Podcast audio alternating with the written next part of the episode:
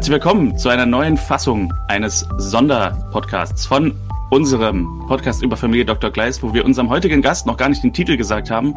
Mal gucken, ob er gleich lacht. Unser Podcast heißt Verstaubt und Altbacken, der Podcast über Familie Dr. Kleist. Und, okay. und heute ist bei uns zu Gast Tim Sander. In der letzten Folge haben wir das Findelkind besprochen. Und das Findelkind ist heute auch uns, bei uns zu Gast. Herzlich willkommen, Tim Sander. Tachchen, Tachchen, hallo. Ja. Konstantin ist auch bei uns, natürlich wie immer ein bisschen, äh, also nicht wie immer, weil wir haben ja auch schon zu zweit vor einem Mikro aufgenommen, aber heute remote. Man muss mal gucken, ob die Verbindung hält, aber es wird schon irgendwie klappen.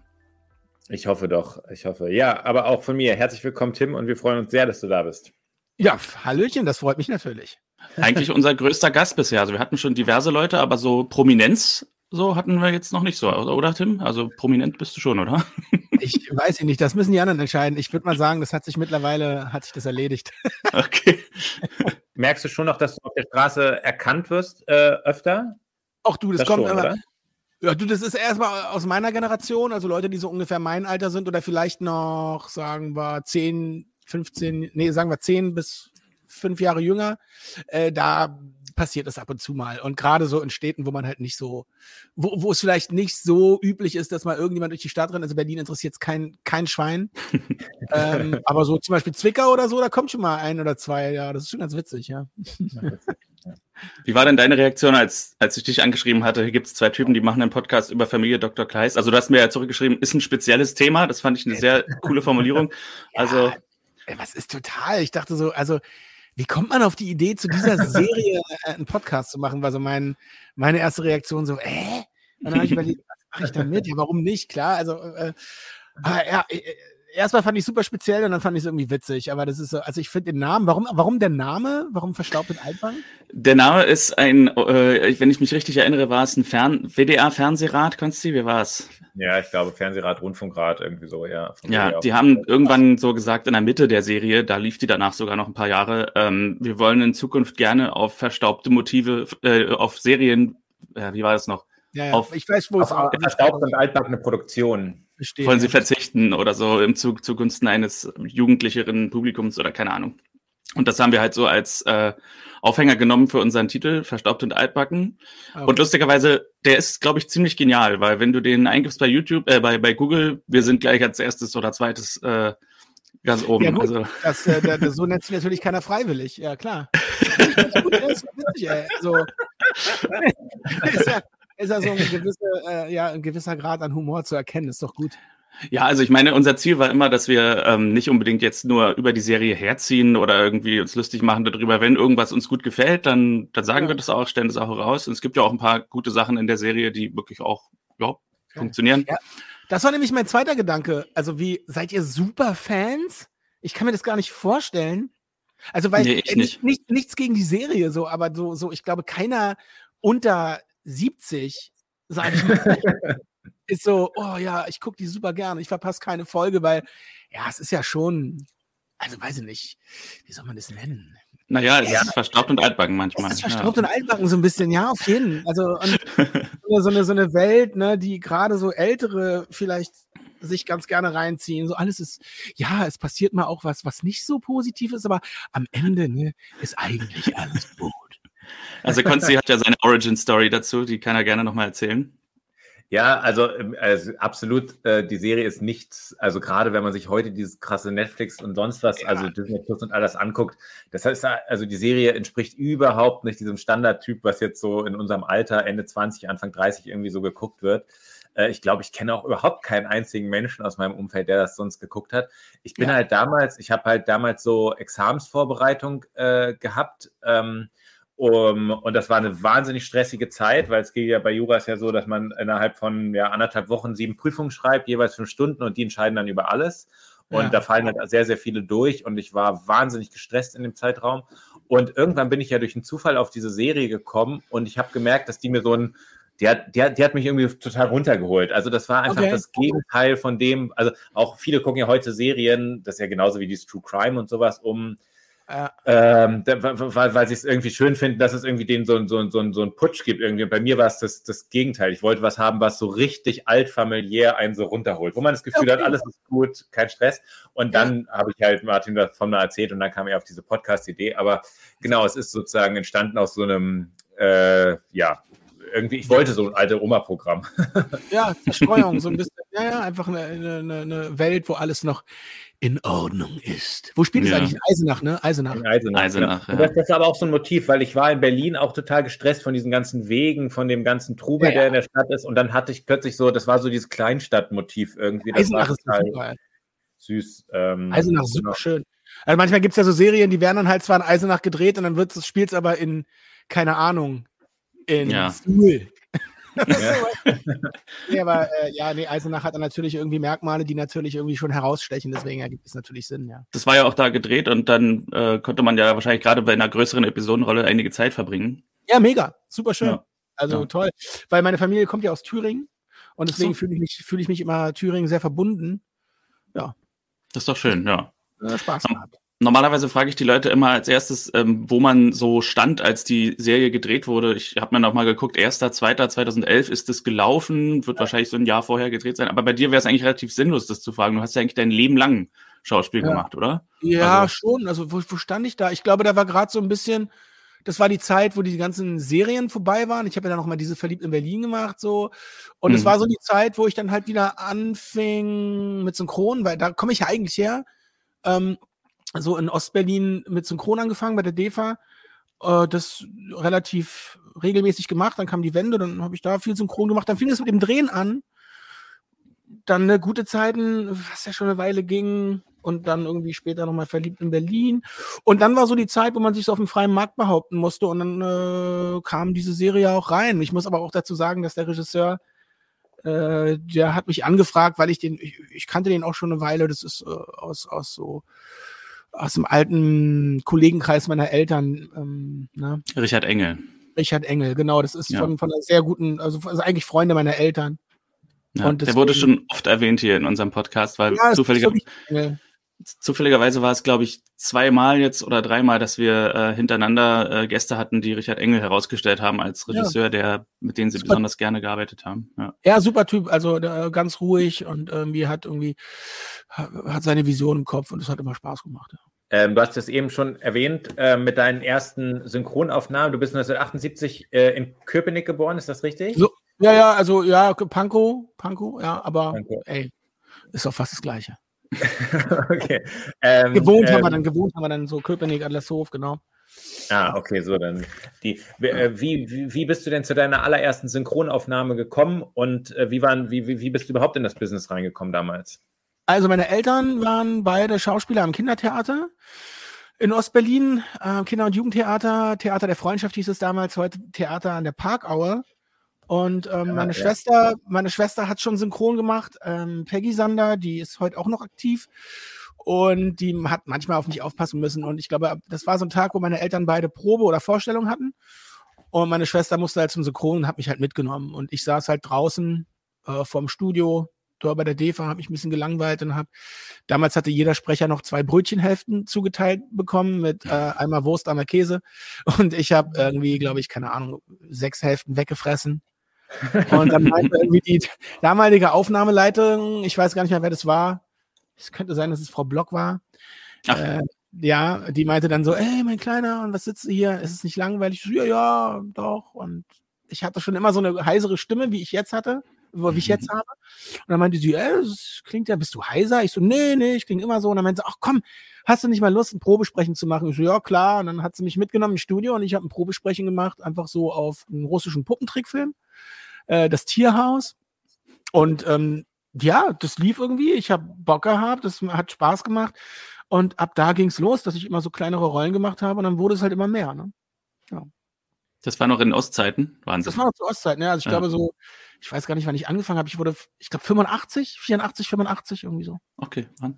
Ist, mhm. ist denn deine Stimme, deine, deine, äh, wie, wie hast du es eben genannt? Nicht, nicht, nicht Raucherstimme, sondern du hast eben heiser, gesagt, heiser, heiser, einfach heiser. heiser, also genau. heiser. Damals mich immer gefragt, ob ich heiser bin. Ist das was, was, ähm, äh, also das ist ja auch ein Markenzeichen, so würde ich mal sagen. Ja. Also man, das fällt einem auch sofort auf, ist mir auch sofort aufgefallen, als ich die, als ich die Folge geguckt habe. Ist das was, was man auch nochmal trainiert, damit es nochmal noch mehr so wird oder trainiert man, dass man auch das anders kann? Also wie, wie, wie entwickelt ja, hast du deine genau. Stimme entwickelt? Ja, eher das, eher das Gegenteil. Also man, man, äh, man probiert, glaube ich, eher das Gegenteil, dass man ähm, äh, auch anders klingen kann, weil es ist so Fluch und Segen. Klar ist es schön, äh, wenn die Stimme so erkannt wird oder so, aber eigentlich ähm, ist es auch oft gerade heutzutage beim Synchron so, dass viele sagen, ah nee, das klingt zu kaputt. Ja, mhm. obwohl man auch anders klingen kann, aber so, äh, viele probieren dann halt nicht aus. Viele sagen gleich von Anfang an, oh nee, es klingt zu kaputt, obwohl man, obwohl man seine Stimme halt auch irgendwie normaler klingen lassen kann. Also, ja. Ich finde ja den Schauspieler hier, wie heißt der, Casey Affleck, der ist ja wirklich, ja. der ist so perfekt für dich, finde ich, weil der hat ja im Original ja. auch so eine Stimme. Das ist es ja. Und das ist ja. so das Doofe. Ich habe angefangen, der hat seinen ersten Film rausgebracht und ich wurde genau aus diesem Grund besetzt auf ihn. Und dann äh, wurde ich, ich habe ihn dann nur noch bei, bei, bei Interstellar gesprochen und dann ja, bei den ganzen anderen wurde man einfach äh, nicht besetzt. So. Und ich finde das immer so denn schade. Jetzt eigentlich? Mal gucken, Casey. Auch du, jetzt macht mal, glaube ich, Björn Schaller, glaube ich, und so. Der ah, habe ja, ich mich Björn. auch weil ich meine, nichts gegen Björn. Björn ist super. Björn macht tolle Sachen, aber ich habe gedacht, es ist das erste Mal, dass einer klingt wie ich. Voll, ich so. ja. ja. ja. fuck, ich darf ihn halt nicht immer machen. Stimmt. Weil da auch ja. oft eine Redaktion sagt oder keine Ahnung, wer dahinter steckt, sagt, nee, das, nee, nee. Naja, also, das steckt man nicht drin. Mein Gott. Ja. Ähm, zurück zur Serie. Ich habe hier mal einen Ausschnitt. Jetzt muss ich mal gucken, dass ich das hier geteilt kriege. Nicht einen Ausschnitt, sondern äh, dieses YouTube-Video, was ich dir gestern geschickt habe. Ja, ja. Da scrollen wir mal kurz nach unten und der einzige und erste Kommentar, Bernadette Brehm schreibt Kai aus GZSZ. Ja, auch Fluch und Segen, natürlich. Äh, klar, ich fragen, also. Wenn du ein paar Jahre in so einer Serie mitspielst und irgendwie die Figur kam auch ganz gut an, dann ist man natürlich in den Köpfen der Leute, das brennt sich natürlich ein, so bam. Ja, aber ist, doch, ist es auch Kompliment, weil sich Leute erinnern und dich erkennen? Ey, eine, eine Zeit lang ging es mir äh, manchmal voll auf den Sack, um ganz ehrlich zu sein, weil ich dachte, ja, ich bin ja jetzt nicht nur der und man muss sich halt auch immer neu beweisen, dass man auch noch andere Sachen machen kann. Aber so ein paar Jahre später habe ich einfach irgendwie so begriffen, ja, eigentlich ist es ja total cool, weil äh, dann muss es ja irgendwie einen Eindruck hinterlassen haben. Ne? Also wenn hm. das immer noch in den Köpfen der Leute ist, nach 20 Jahren oder nach, keine Ahnung, also jetzt sind 20 Jahre und die kennen aber immer noch diese Figur, dann denke ich, ey, dann kann man ja. so viel nicht falsch gemacht haben. Ja, der Kommentar ist von vor einem Jahr. Ja, krass. also. ja. Ist doch schön. Ähm, Genau, also Richard Engel haben wir schon angesprochen. Ich glaube, Ilka Teichmüller hat uns von ihr, von ihm ganz, ganz ah, viel ja, erzählt. Ja, ja, ja. Äh, da, da, schließt sich wieder der Kreis, Alter. Ilka, auch irgendwie mit meinen Eltern lange Theater gespielt. Ich habe als Kind die oft im Theater gesehen, fand die ganz, ganz toll. Und jetzt ist sie auch beim Synchron, habe ich mich auch voll gefreut. Super Schauspielerin, super Sprecherin. Es scheint auch so zu sein, dass irgendwie, wenn wir Leute einladen hier, dann sind sie oft aus einer ähnlichen Richtung, also geografisch gesehen und aber auch aus einer Theaterrichtung. Also Theater an der Parkauer ja. haben wir auch schon so oft gehört jetzt hier. Ilka, ähm, auch, ja. Ilka und Marco Bräutigam war ja, auch da. Bräutigam, ja, na klar, auch ein Kollege, auch ja, auf dem Theater damals. Ja, ja. ja, also das ist, äh, das ist schon witzig. Oder Alexander Höchst, der hatte eine größere durchgehende Rolle oder mittlere durchgehende Rolle. Ja, geil. Also sie waren da irgendwie alle aus ja. einer ähnlichen Richtung. Aber kann auch sein, es war mit Absicht, dass man so ein bisschen regional besetzt hat, für gerade für eine Thüringen-Serie, dass man jetzt da nicht unbedingt Österreicher oder Bayern besetzt, sondern ja, Leute aus der Umgebung. Ja. Ich glaube auch, dass oft äh, auch, glaube ich, dass äh, so Leute, die vielleicht auch früher was mit dem Theater zu tun hatten oder so und jetzt da gearbeitet haben, einfach weil diese Leute, äh, die früher da am Theater waren, die haben jetzt nicht unbedingt groß Fuß gefasst in der Branche, obwohl es super, super gute Schauspieler sind. Und ich glaube, vielleicht auch da ein bisschen zu supporten, finde ich super. Ja, ein Frosch im Hals, grüne Woche, hat mich wahrscheinlich mit irgendwas infiziert. I. Aber wie war denn äh, dein, dein, also du hast ja eben gesagt, was du gesagt, äh, gedacht hast, als, als wir wegen des Interviews angefragt haben. Ja. Kannst du dich denn noch so ein bisschen daran erinnern, wie als damals, das ging, lief ja wahrscheinlich über die Agentur, diese Anfrage ja. für die Serie Familie Dr. Kleist, was da dein Gefühl war? Oder was ist dir als erstes in den Sinn gekommen von damals? Ähm Ach du, äh, das war einfach, äh, ich verbinde einfach eine schöne Zeit damit, weil ich muss ja nicht unbedingt Fan äh, von diesem Format sein. Das ist sozusagen mein Job. Ich habe wie auch irgendwann begriffen, dass ich jetzt nie oder auch gar nicht die Ambition, dass ich jetzt irgendwie die großen, äh, ähm, sage ich mal, eher so mit, es ist immer schwer auszudrücken, eher so mit der Kunst verbundenen Projekte, also irgendwie große Kinofilme oder irgendwie, dass ich das nicht machen werde, weil, keine Ahnung, da bin ich nicht drin. Ich bin nicht, ich bin nicht in diesen Kreisen. Ich spiele das Spiel nicht mit, äh, weil irgendwie das ist mir zu anstrengend. Und ähm, ich habe es immer so gesehen, du, wenn ich einen Auftrag kriege und das machen kann, was ich mag, und damit auch noch mein Geld verdiene, dann habe ich eigentlich alles geschafft, was ich jemals wollte, so früher so als Kind. Ne? Ich habe immer gesagt, ich würde gern Schauspieler sein und würde gern damit meinen Lebensunterhalt verdienen. Und das mache ich jetzt. Und wenn dann was kommt, was ich nicht gerade ganz, ganz schlimm finde. Und Familie Dr. Kleist ist so ein, so ein Ding, womit ich absolut leben kann. Und wenn dann auch noch Richard Engel Regie macht, wo ich sage, ja sicher, ey, wir werden einfach eine gute Zeit haben. Und ich werde nach Eisenach fahren und werde dort irgendwie, ja, darf dort spielen und verdiene damit mein Geld. Ja, ist doch mega geil, ey. Mhm. Und das, das war, das waren meine Gedanken zu diesen ganzen Projekten. Und ich meine, wenn man so viel Soap gemacht hat oder Telenovela, dann ist Familie Dr. Kleist so ein kleines Upgrade. ja? Also wenn man auch mehr Zeit hat, einfach zum Drehen, so bei einer Soap oder so, da drehst du eine Folge am Tag, das sind 23 Minuten, völliger Wahnsinn. Und bei Familie Dr. Kleist, da kannst du einfach noch ein bisschen mehr gucken oder auch ein bisschen mehr an den Szenen arbeiten, ein bisschen mehr spielen und wenn irgendwas nicht so hingehauen hat, kannst, hast du auch noch einen Versuch. Ja. Das, ist schon, das ist schon echt in Ordnung. Jetzt hat, ähm, jetzt ist ja immer das Ding bei Martin und mir, er kommt aus der, aus der Szene und ich gar nicht. Deswegen ist für mich immer alles. Ja, Szene, die berühmte Neuland. Szene. Ja. Ja. ja. du hast eben. Äh, genau, genau die. Ähm, äh, jetzt hast du aber eben gesagt, sozusagen auch mit den, du bist in diesen Kreisen nicht drin und du spielst das Spiel nicht mit. Kannst du den Außenstehenden ungefähr sagen, was das Spiel ist? Kann man da frei reden? Äh, was das, was ja, sicher, das Spiel, das Spiel ist einfach. Ähm, sich ranwamsen, so ein bisschen. Also so äh, auf jede Party rennen, äh, sich irgendwie hinstellen, Produzenten anquatschen, ähm, sich einfach, sich einfach zeigen, sich einfach präsentieren. Ähm, das, das, das kriege ich nicht hin. Ich, ich, ich, ich habe da einfach so ein, so ein, so ein Schamgefühl, was, was viele nicht haben, was auch wahrscheinlich gut ist, wenn man das einfach nicht hat. Oder viele hatten einfach auch das Glück und sind wahrscheinlich auch durch eine sehr intelligente Auswahl an Rollen vielleicht in ein ganz äh, anderes Spektrum gerückt.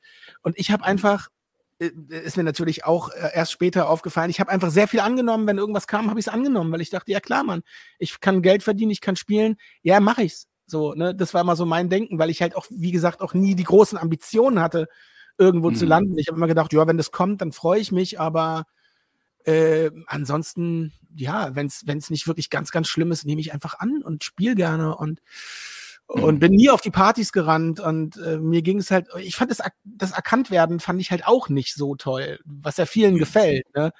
Was ja dann toll ist. Also wenn man, wenn es einem gefällt und, und es passiert einem dann auch im Leben, ja, dann alles richtig gemacht. Aber so, ich habe halt auch gerne meine Ruhe und bewege mich einfach so in der Öffentlichkeit äh, einfach wie, wie jeder andere und will halt nicht irgendwie irgendwie äh, eine Handykamera auf mir haben, wo ich auch glücklich bin, dass zu der Zeit, wo mein Peak war, wo mich viele erkannt haben, gab es zum Glück noch nicht so die Handykameras. Da bin ich ja. sehr froh heutzutage. Und das war einfach so mein Ding. Ich wollte meine Arbeit machen, nach Hause gehen, meine Ruhe haben und dann ist gut. So. Und das andere, das, das lag mir einfach nicht so. Fertig. Ja. Ich habe ja gestern Abend, äh, ich muss ein bisschen ausholen. Ich habe 2011 nee, 12, 13 habe ich bei Filmstarts gearbeitet in der Redaktion. Ja. Ja. Und habe immer so Datenbank-Einträge gemacht für Filmbesetzungen und so weiter. Und einer meiner ersten Filme, die ich damals eingetragen habe, war Tim Sander Goes to Hollywood. Oh Gott, ja. Und den habe ich mir jetzt gestern Abend einfach mal reingezogen, ja, äh, als, okay. als, äh, als wir so das Gespräch dann ausgemacht hatten. Ja. Und ähm, ich habe wirklich äh, so die ersten, die ersten 45 Minuten hatte ich eigentlich nur Herzrasen ja. wegen dieser ganzen Situationen, die, die eben genau das sind, was du sagst, so dieses Hallo, ich bin Tim, ja, ich möchte gerne oh. eine Rolle und ah, es ist alles so.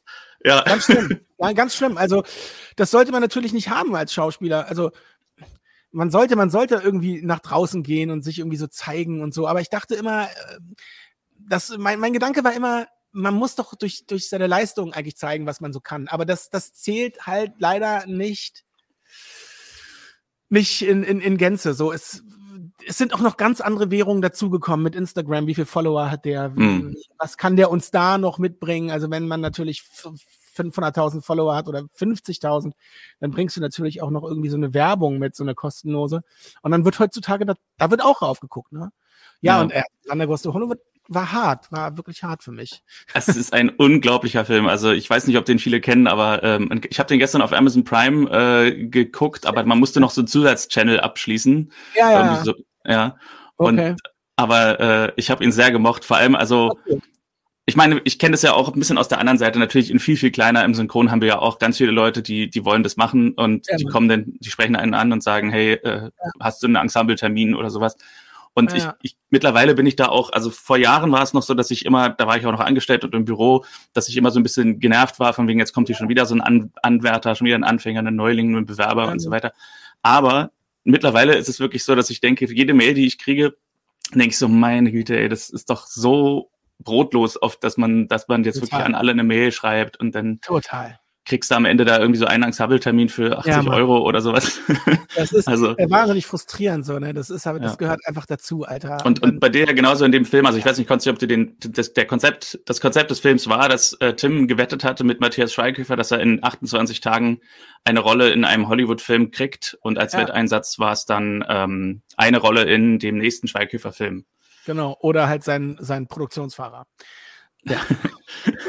genau. Und und dann ist halt sozusagen dokumentationsartig äh, dann gezeigt, wie sie denn da in Hollywood vier Wochen sind und versuchen, eine Rolle zu kriegen. Und äh, ja. was, mich, was mir halt total bekannt vorkommt, ist so dieses, jeder, Ralf Möller oder so, jeder sagt dann, ja, super, komm erst mal vorbei. Ja, ja wir, so, halt wir machen das. Uwe Boll, wir machen das, ja, ich, ich ja, so, und, und es passiert einfach nichts. So. Ja, das ist im, im Synchron genauso. Also es ist, äh, ja, auf jeden Fall, wir machen was und so.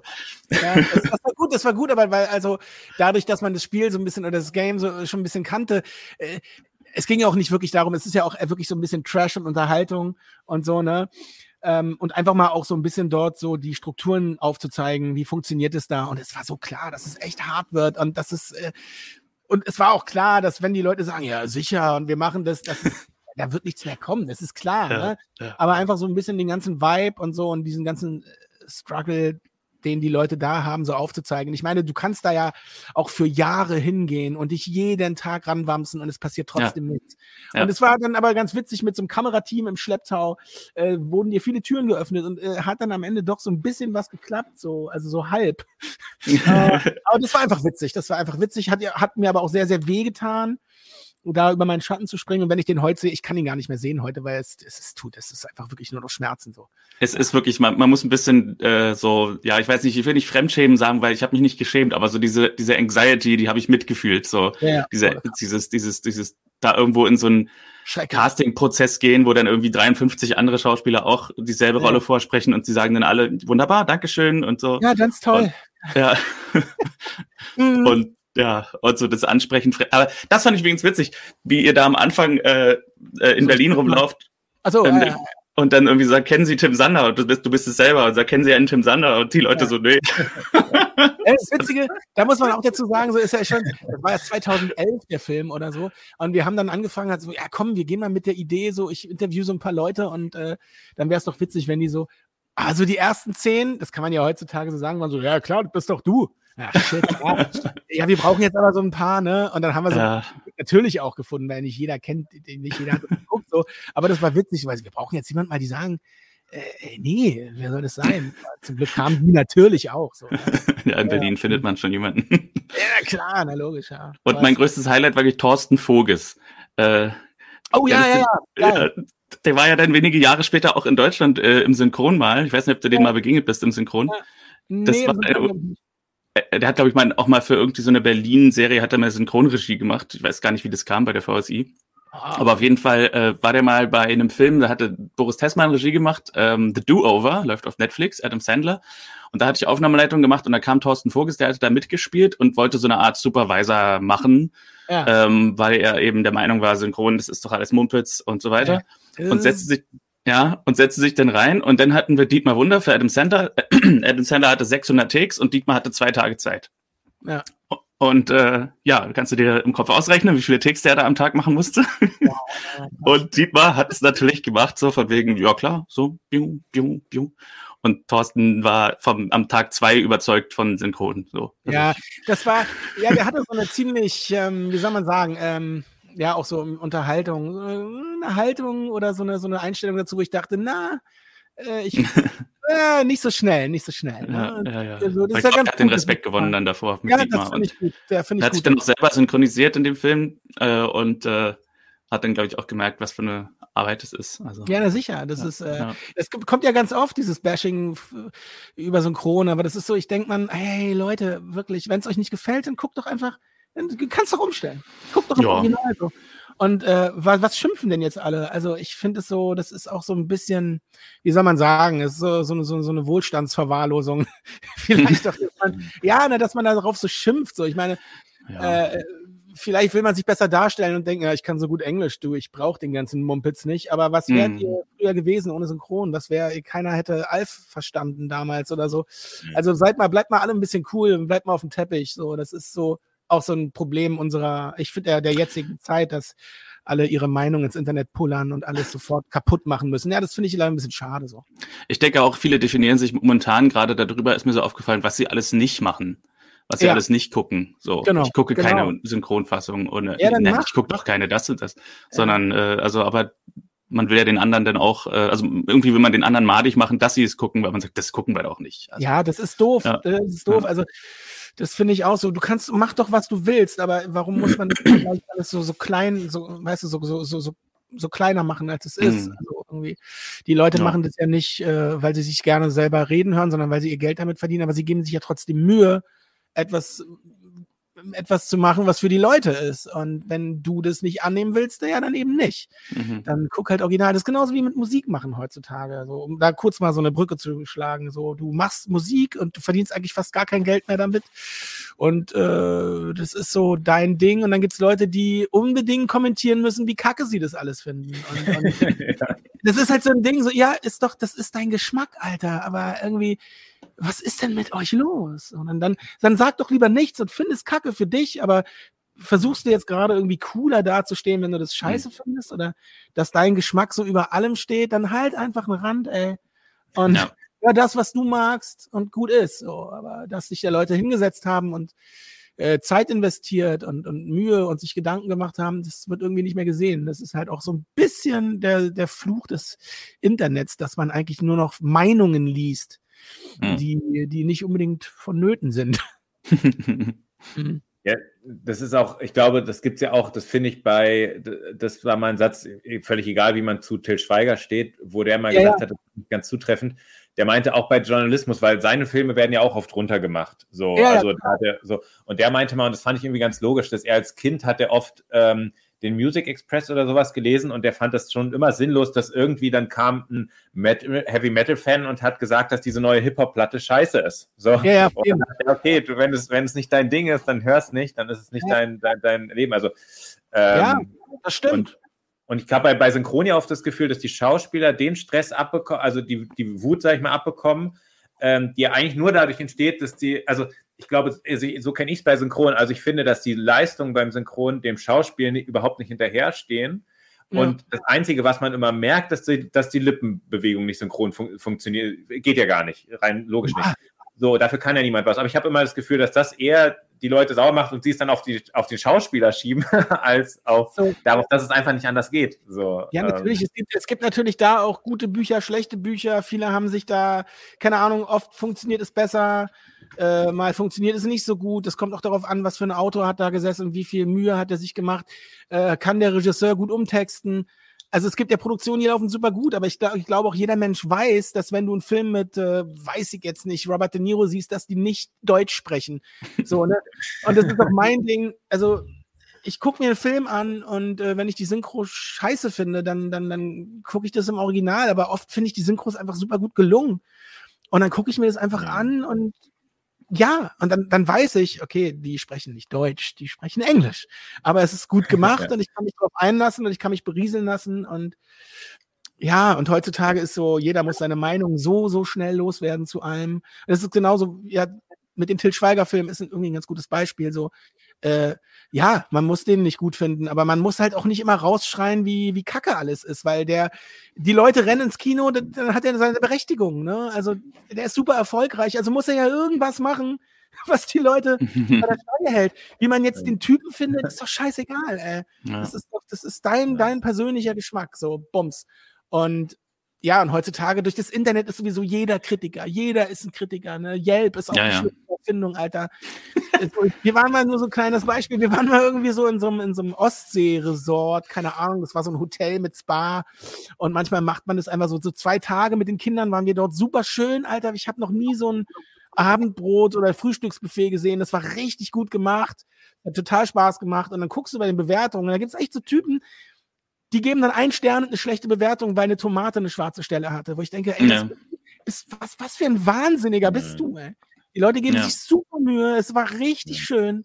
Und du, wer bist du? Wer bist du? So, ne? Also die Leute nehmen sich heutzutage einfach zu wichtig. Und, und vor allem, wenn dann auch andere Leute dann sagen, ah, wollen wir da wirklich hingehen? Da gibt es ja auch ja. schlichte Bewertungen. So. Also, ja, Mann, das ist so.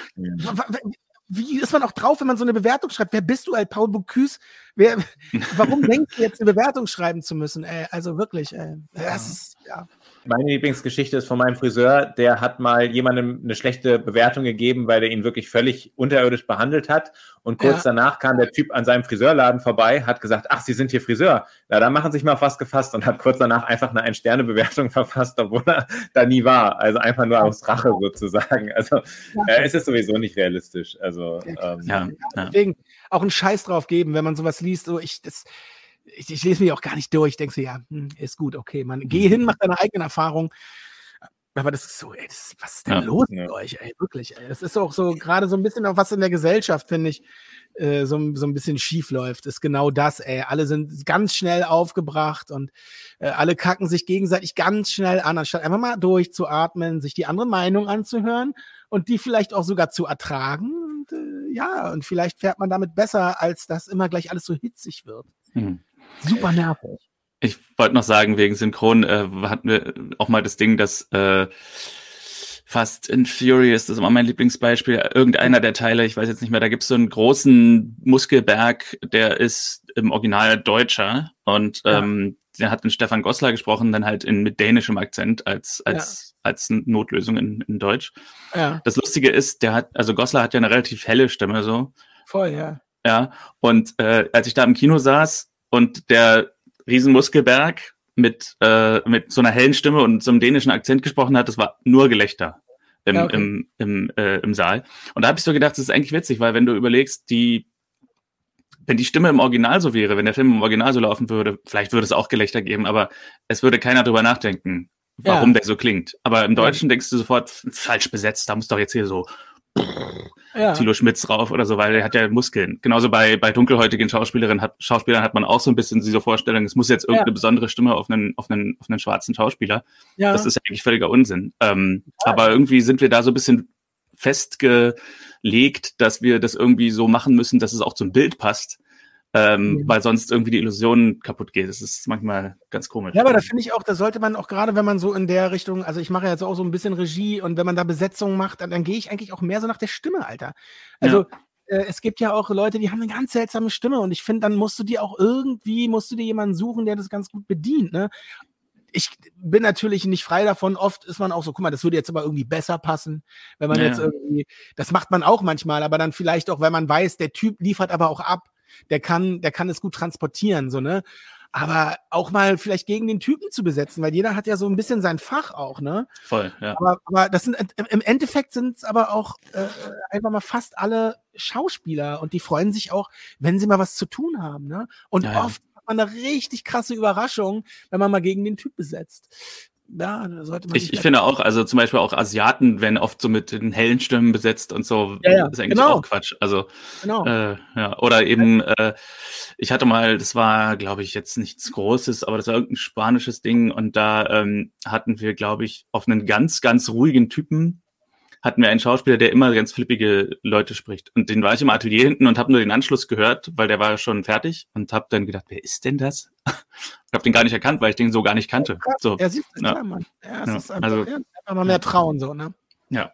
Ja. So, so also nochmal, wir sind ja hier über Familie Dr. Kleist. äh, Stimmt. Ähm, du hast ja hier eine Rolle gespielt, die heißt äh, Dirk Werner, und schöner Name.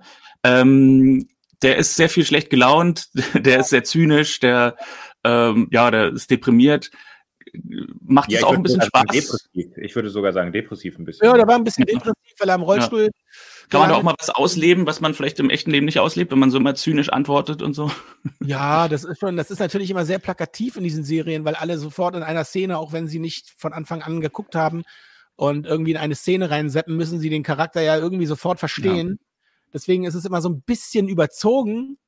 Aber klar macht es Spaß. Also es macht mehr Spaß, als der liebe, gute, nette, äh, äh, heile Welt-Typ zu sein, dass du auch mal so einen gebrochenen äh, Typen ja. spielt. Also ich finde es fast, fast spannender als alles andere. Das würde dir, glaube ich, auch jeder Schauspieler sagen. Ja. ja. ja, das waren ja auch wirklich ein paar pointierte Antworten, die da geschrieben wurden. So, äh, ja. ich, ich, weiß nicht, du hast ja wahrscheinlich von der Serie nicht viel gesehen haben, aber Christian Kleist, die Hauptfigur, ist ja wirklich sehr oft so der Ultra-Optimist, der sagt, ja, das wird alles in drei Wochen, können Sie wieder das und das. Ja, und deiner antwortet ja dann sowas wie, ja, ja, dann gehe ich auf die Zugspitze und so. Ja, so genau, also diese, diese, diese Antworten hat, hat er ja wirklich ganz gut drauf. also das, äh, das war ganz schön zu sehen. Und du hast es natürlich auch so, so, ja, du hast ja so eine Art, wie du so, so, weiß nicht, so ganz locker darbietest, wo man das dann irgendwie gleich irgendwie schön findet, finde ich. Also, ja, auf jeden Fall. Das hat auch hat ja. Spaß gemacht. Also das, äh, ja, der Typ im Rollstuhl. Und das war natürlich, ich kann mich noch erinnern, ey, dass meine, meine Partnerin, also die äh, meine Freundin da gespielt hat, ey, die musste mich ja auch immer, ja nicht immer, aber die musste mich äh, mit dem Rollstuhl rumzuppeln, ey, die musste mich dann auch irgendwelche Rampen hochziehen. Ja. ja. Oh Gott, mir hat so ein bisschen leid getan, weil ich konnte ihr nicht helfen. Ich so, ja, dann mach mal. Ich glaube, es sogar einmal durch das Feld und so dadurch, ne, wo, wo, wo du dann diesen Zug irgendwie siehst als, als ehemaliger Fan. Äh, ja. Das glaube ich echt, äh, das war, hatte ich auch so das Gefühl, es ist so eine freie, bergige Fläche, da war auf jeden Fall, da musste die rein, reinlegen. Ja, hier sehen wir es ja, Alter. Uh. Die Rampe hoch, ja, genau. Noch nicht mal bis zur letzten Treppenstufe. Ja, Stimmt, die letzte Treppenstufe ist keine Rampe. Ja, aber ich finde ja witzig, wie sie dich wirklich, auch die Frisur und so, sie haben dich ja wirklich sehr uncool gestylt, finde ich. Das, äh ja, ja, das war, so, das war halt mein persönlicher Stil. Achso, nee, das bist du. Ich okay. lange, langen Haare, so, keine Ahnung, Alter. Ist, wenn man sich manchmal sieht, früher denkt man auch so, sag mal, was war denn da los, ey? Ja. irgendwas, irgendwas habe ich mir dabei gedacht, ja. Äh, aber so klamottenmäßig, ja, da haben sie mich schon ein bisschen äh, ja. uncooler gestylt, ja sicher. Ja. Ja, so aber so passt es ja auch zu deiner Rolle. Aber ich fand es sehr lustig, als ich dich so gesehen habe, wie du da wie so ein Häuflein Elend so in diesem Auf Rollstuhl jeden. sitzt, hier, hier zum Beispiel. Da ja. denke ich wirklich so, das ist ja überhaupt nicht Tim, das ist ja wirklich jetzt. Ja, äh, ja, so nicht. Ja, ja, hat aber trotzdem Spaß. Ja. Aber kannst du dich denn daran erinnern, als äh, dadurch, dass deine Antworten ja auch so, so, ich sag's mal, so, so schlagfertig hingerotzt sind, ähm, ja. hast du dich immer ins Drehbuch gehalten oder war das so, dass man sagt, okay, ich hau jetzt einfach mal irgendeinen raus, so einen schönen Konter? Ach nee, ähm, man hält sich, man, man hält sich schon ans Drehbuch so bei den Dingern so, weil das ist äh, sehr akkordmäßig wird da gedreht. Also ne, du hast schon so viele Bilder am Tag zu drehen und da bleibt jetzt nicht so viel Zeit, da irgendwie Sachen auszuprobieren. Also man hält sich schon ans Drehbuch auf jeden Fall. Okay. Ja. Also ich, ich kann mich noch erinnern, so bei, bei einer anderen Produktion musste ich irgendwie, sollte ich ein mit Tourette-Syndrom spielen. Und da durfte ich raushauen. Da habe ich mir wirklich eine lange Liste mit Wörtern gemacht, die ich sehr witzig fand. Und äh, die durfte ich dann alle raushauen. Ja. Aber da, da hält man sich schon mehr ans Buch. Äh, wie ist das eigentlich? Bist du da, hast du dich da irgendwie darauf vorbereitet auf diese Rollstuhlsache oder bist du ans Set gekommen und hast gesagt, mal gucken, was entsteht? Ja, nee, da musstest du, also ich sitze halt im Rollstuhl so, oder was willst ja. du da? Da kann man, glaube ich, nicht viel machen, außer, außer versuchen, äh, wirklich nicht zu sehen, dass man irgendwie seine Muskeln äh, an, äh, ja. in den Beinen anspannt oder so. Versuchen wirklich einfach nur da zu hocken und das geht schon ganz gut. Also die filmen dich ja auch meistens, äh, zeigen dir ja nicht die Beine und den Rollstuhl so. Der, der, der Zuschauer sieht, du sitzt im Rollstuhl, der akzeptiert das, glaube ich. Ja, ja. ja. Tourette war so ein bisschen anders, oder? Da musste man sich schon eher vorbereiten, ja. Ist man da irgendwie eingeschränkt, wenn man sitzen muss die ganze Zeit? In seinem ja, Spiel? Ja, schon, weil du machst, wenn du versuchst, natürlich nur im Oberkörper, nur mit den Armen zu machen, mhm. äh, trotzdem kannst du natürlich gestikulieren und so, aber du hast natürlich, wenn du dann Standbein, Spielbein hast, dann kannst du natürlich, hast du noch eine ganz andere Körpermitte, kannst du irgendwie ganz anders äh, äh, gestikulieren und keine Ahnung, aber so, du bist dann immer das Häufchen Elend, ne? Also wenn du dann so mhm. in, deinem, in deinem Rollstuhl sitzt und dann auch noch diese gebückte, gebeugte Buckelkörperhaltung, bist du halt so, ja, bist ein Häufchen Elend so. Eine Schlüsselszene ist sicherlich äh, diese am Aussichtspunkt. Ich weiß nicht, ob du dich erinnerst. Ja, ja, ich kann mich erinnern, ja. Äh, da wird, da, da werden seine Lebensgeister wieder so ein bisschen geweckt. Ich suche die Szene gerade mal parallel, äh, weil er dann von Maya seinen, sein altes Hobby wieder präsentiert kriegt. Und dann kriegt er da, also hat er irgendwie Loks fotografiert oder so und dann kriegt er seine, seine Lebensgeister kurzzeitig zurück. Letzten ja. Endes äh, fotografiert er die Loks zwar dann nicht und meint, es ist zwar alles sinnlos, aber wir erfahren sozusagen, was ihn ausmacht, weil er sagt, er fühlt sich eingesperrt in seinem eigenen Körper, der, der nutzlos ist und er fühlt sich abhängig von ihr. Ja. Und dann am Ende fällt er aus dem Rollstuhl und schafft es aber, sich selber wieder reinzusetzen. Ja, ja. ja so, also das ist so die typische, eigentlich so typische Szenen. So, hilf mir nicht! Ich brauche keine Hilfe. Ja, ja, genau, aber vorher war es ja oft so, dass er sagte, äh, du musst mir helfen, ich schaffe das nicht allein und da schafft ja. es dann allein und sagt, nein, ich will es alleine schaffen. Ah, also, ist auch so ein weirdes Hobby, überleg mal so Logs fotografieren, das sind ja schon sehr spezielle Typen. Machst du das nicht? Also. ja, nee, eigentlich nicht. Also ich finde immer äh, die Typen, die dann immer mit der Kamera am Bahnhof stehen, so, oh, der ICE Kiel. Mensch, den, den habe ich noch gar nicht in meiner Datenbank. Ja.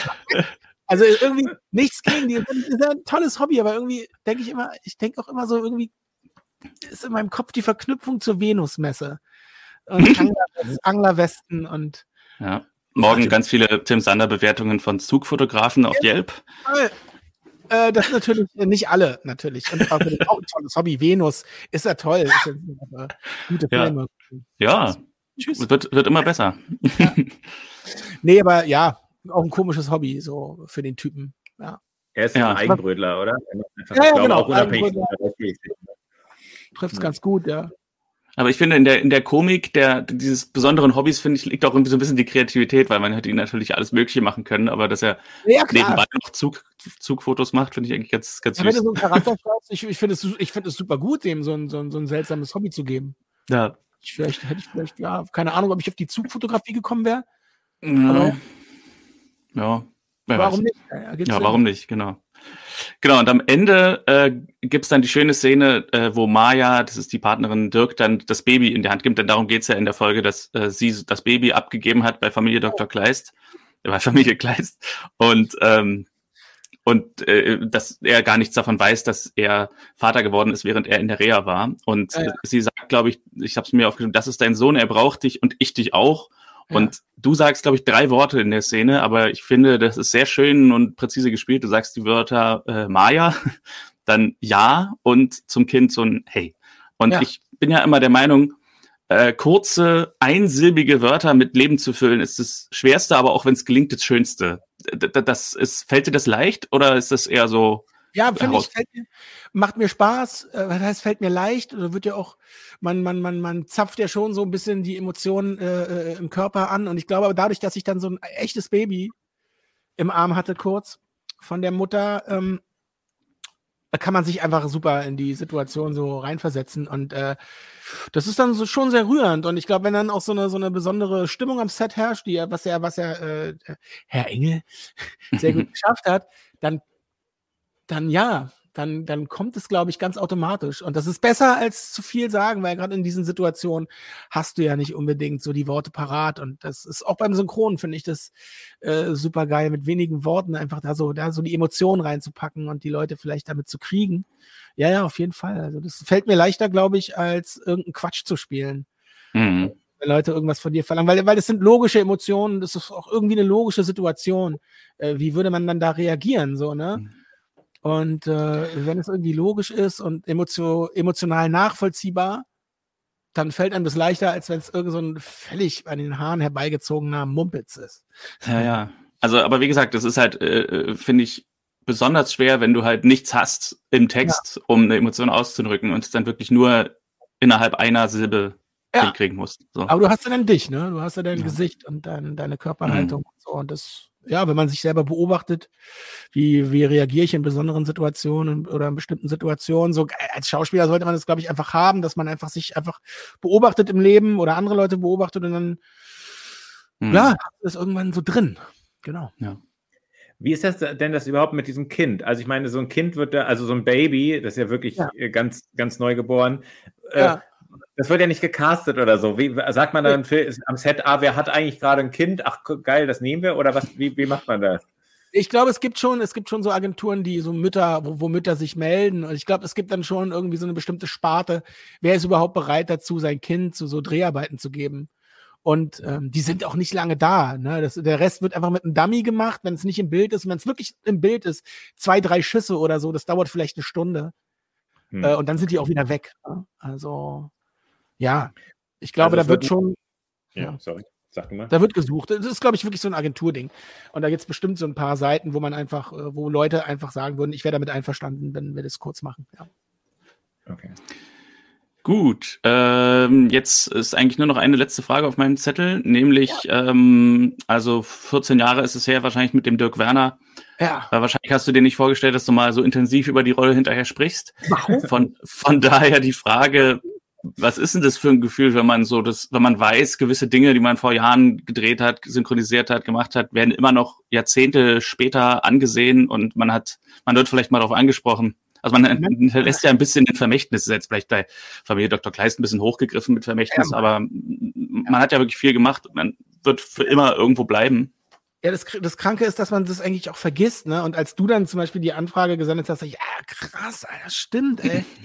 Und bei ein paar Sachen ist es, glaube ich, ganz schön, wenn man denkt, so, oh, das wird immer noch gesehen. Bei ein paar anderen Sachen denkt man so, ja, fuck, ey.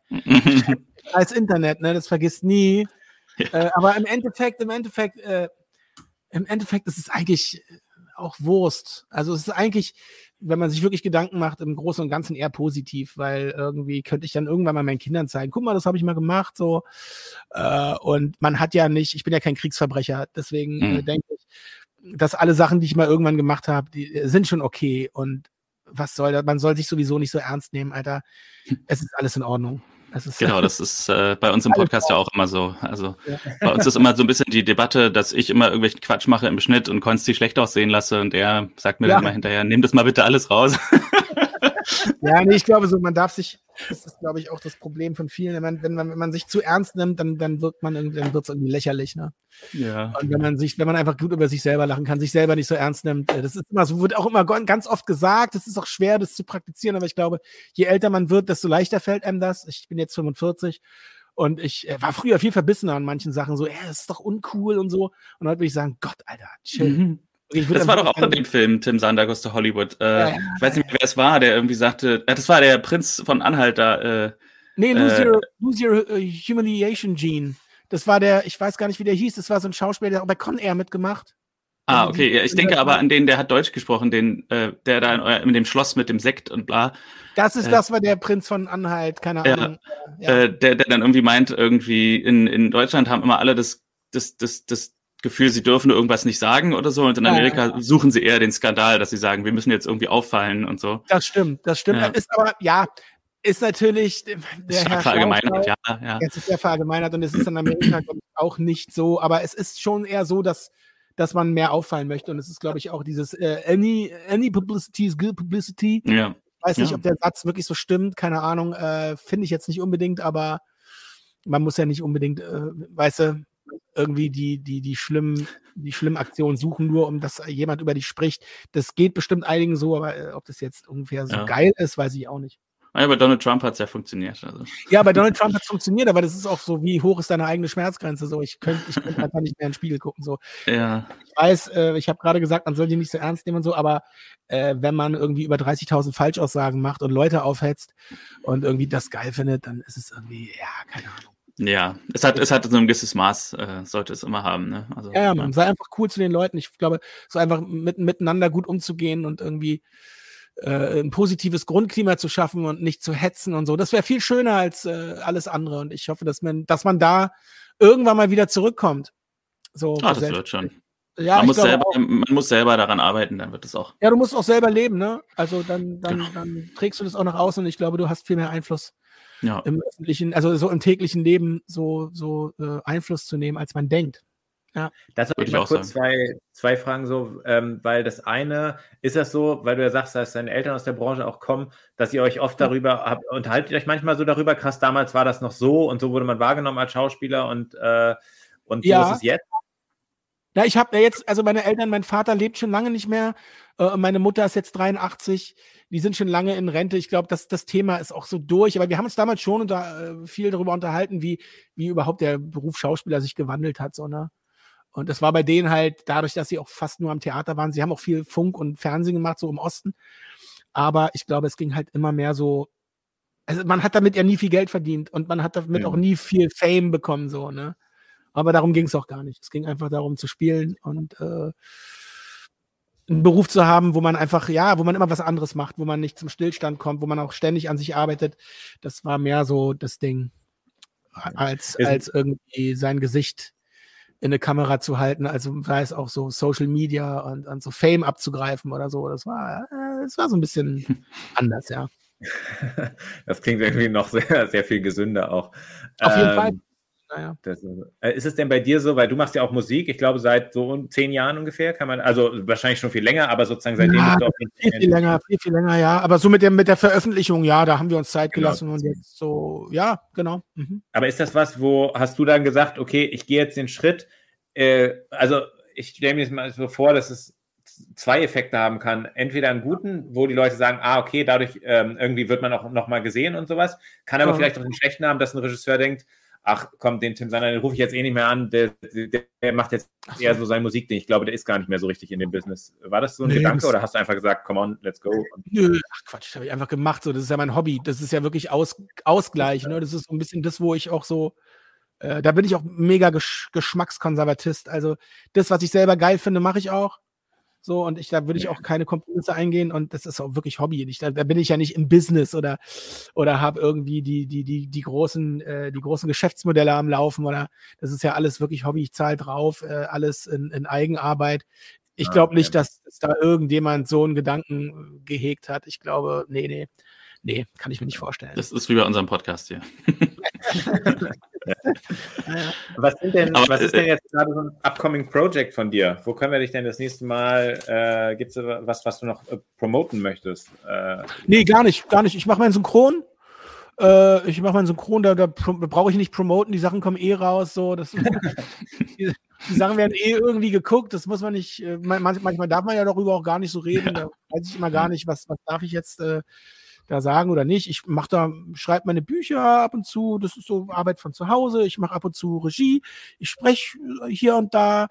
Ich hoffe, dass es dieses Jahr wieder ein bisschen mehr wird. Dadurch, durch diesen Streik haben wir so ein bisschen, äh, ja. irgendwie so ein bisschen auf Eis gelegt, aber irgendwie konnte man sich da auch ganz gut durchschummeln.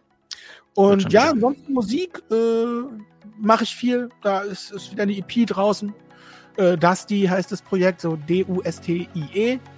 Da mache ich so meinen mein Hip-Hop irgendwie das, was ich geil finde. Es ist eine EP draußen, fünf Tracks, die heißt Mein Haus. Das ist so gerade, was so läuft. Und dann bastel ich natürlich schon wieder an der nächsten EP, ne? Also man hört ja nicht auf, ich mache immer mein Zeug und wenn ich gerade einen Schub habe, einen kreativen, dann mache ich das. Ja, und dann bringe ich das raus und ein paar Leute hören das und dann freue ich mich. Ja. Gut, also am Ende kann man vielleicht noch mal ganz kurz auf äh, Tim Sander Goes to Hollywood kommen mit dem Zitat ja. von William Goldstein, wo er sagt, ob du den Job kriegst oder nicht, diese Erfahrung hier wird unschätzbar sein. Es ist eine Win-Win-Situation. Auf jeden Und deswegen, also das war wirklich der, die größte Aussage des Films, finde ich. So, egal ja. was man tut, irgendwie, man wird immer Erfahrungen machen und wenn man dann schon kein riesen Hollywood-Star wird oder was auch immer man sich privat für Lebensziele gesetzt hat, man wird trotzdem nicht ärmer an Erfahrungen, was auch immer man versucht, diese so Ziele das zu erreichen. Dann, ja, das kann man eigentlich aufs ganze Leben auch so ziehen. Ne? Also ja. du machst eigentlich immer ja. deine Erfahrungen, eigentlich wirst du nur schlauer. Also. Ja. Ja. ja. ja Gut, Konsti, hast du noch was oder sollen wir sagen? Nee, ich bin, ich bin happy. Gut, alles cool. klar. Cool. Ja, dann vielen Dank, Tim, nochmal, dass du dabei warst, hier bei Verstaubt und Altbacken, dem Podcast, den du jetzt ab sofort immer jeden Tag hörst. Und Und äh, ja, nein, also wirklich, ich habe mich total gefreut, dass es jetzt auch so, so unkompliziert und informell geklappt hat. Einfach mal mit ein, zweimal hin und her schreiben und äh, technisch einwandfrei, super Audioqualität. Also, ey, muss ich auch sagen, hat gut Dank. geklappt. Ey. Ich, bin, ich bin auch begeistert von der Technik, ja, Alter. Ja. ja, Wahnsinn. Und wir hören unsere Hörer dann am nächsten Donnerstag wieder mit einer weiteren regulären Folge. Bis dahin. Danke euch.